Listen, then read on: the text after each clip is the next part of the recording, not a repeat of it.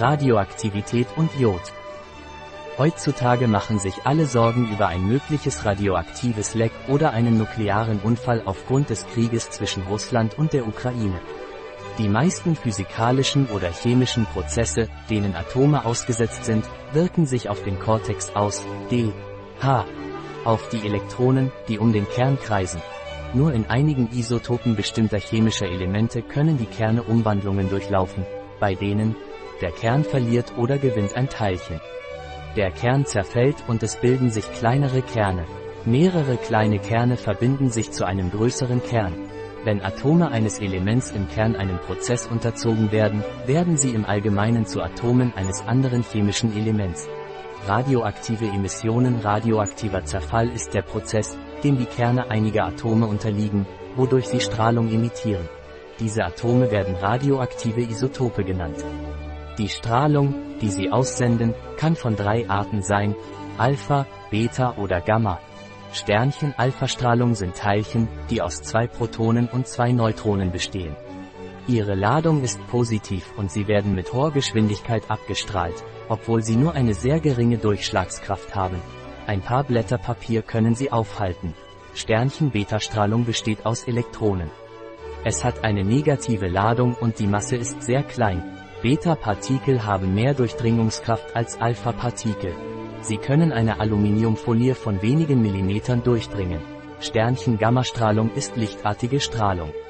Es hat eine große Durchschlagskraft. Um es zu stoppen, braucht man dicke Blei- oder Betonplatten. Anwendungen radioaktiver Isotope Energiequelle in Kernkraftwerken wird Energie durch Nutzung der Spaltung radioaktiver Isotope von Uran und Plutonium gewonnen. Kernenergie kann auch verwendet werden, um sehr langlebige Batterien herzustellen, die mit Plutonium-238 betrieben werden. Sie werden in Herzschrittmachern, in Messgeräten von Raumsonden oder in schwer zugänglichen maritimen oder terrestrischen Stationen eingesetzt.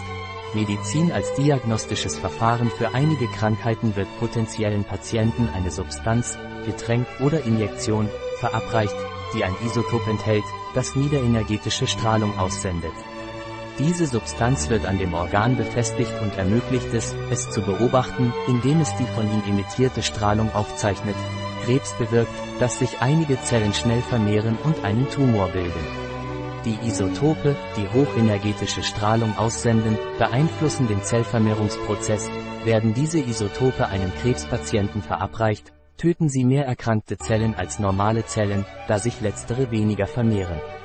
Darauf basiert die Strahlentherapie, bei der verschiedene Isotope wie Gold-198, Strontium-90 oder Kobalt-60 zum Einsatz kommen.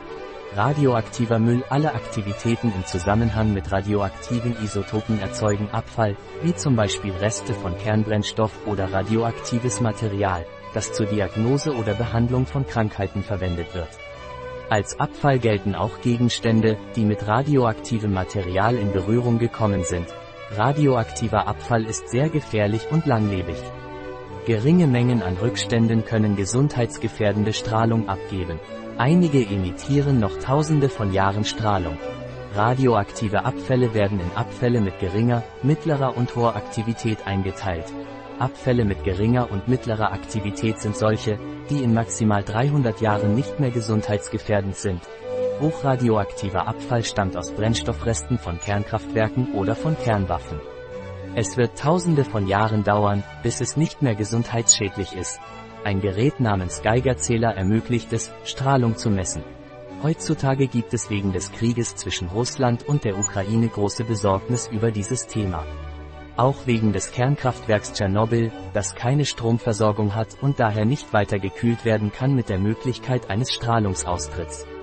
Und auf der anderen Seite das Kernkraftwerk Zaporizhia, dessen Turm nicht funktioniert und die anderen in Wartung sind und ebenfalls Strom benötigen. Daher kann die Möglichkeit eines Strahlenaustritts machbar sein und ist daher für die Bevölkerung von großer Bedeutung. Norwegen hat Jod an alle Kindergärten und Schulen verteilt, damit die Kinder im Falle eines nuklearen Unfalls oder eines radioaktiven Lecks damit versorgt werden können. Das lässt mich denken, dass die Möglichkeit von Radioaktivität mehr als offensichtlich ist. Jod in Form von Kaliumjodid ist die einzig wirksame Behandlung, wenn es unmittelbar nach dem Einatmen von Radioaktivität oder nach der Einnahme radioaktiv kontaminierter Speisen oder Getränke eingenommen wird. Bei einem nuklearen Unfall kann radioaktives Jod beim Einatmen von der Schilddrüse aufgenommen werden. Die Einnahme von natürlichem Jodkelb, Natures Plus, blockiert die Aufnahme von radioaktivem Jod in der Schilddrüse und reduziert das Risiko einer Schilddrüsenentwicklung im Falle eines Kernlecks. Gestern, Samstag, den 12. März 2022, habe ich die Radioaktivität bei der Direktion für Strahlenschutz und nationale Sicherheit, DSA, überprüft und um 13 Uhr lag sie zwischen 500 und 2000 Gamma-Dosisleistung, eine Menge, die als eingestuft wird hoch. Das gesamte Team von Parapharmacy Online Biopharma hofft, dass sich eine Katastrophe wie Tschernobyl nicht wiederholt und dass es kein radioaktives Leck oder einen nuklearen Unfall gibt. Ein Artikel von Catalina Vidal Ramirez, Apotheker, Geschäftsführer bei bio-pharma.es. Die in diesem Artikel enthaltenen Informationen ersetzen in keiner Weise den Rat eines Arztes. Jegliche Erwähnung eines Produkts in diesem Artikel stellt keine Befürwortung der SDGs, Sustainable Development Goals, für dieses Produkt dar.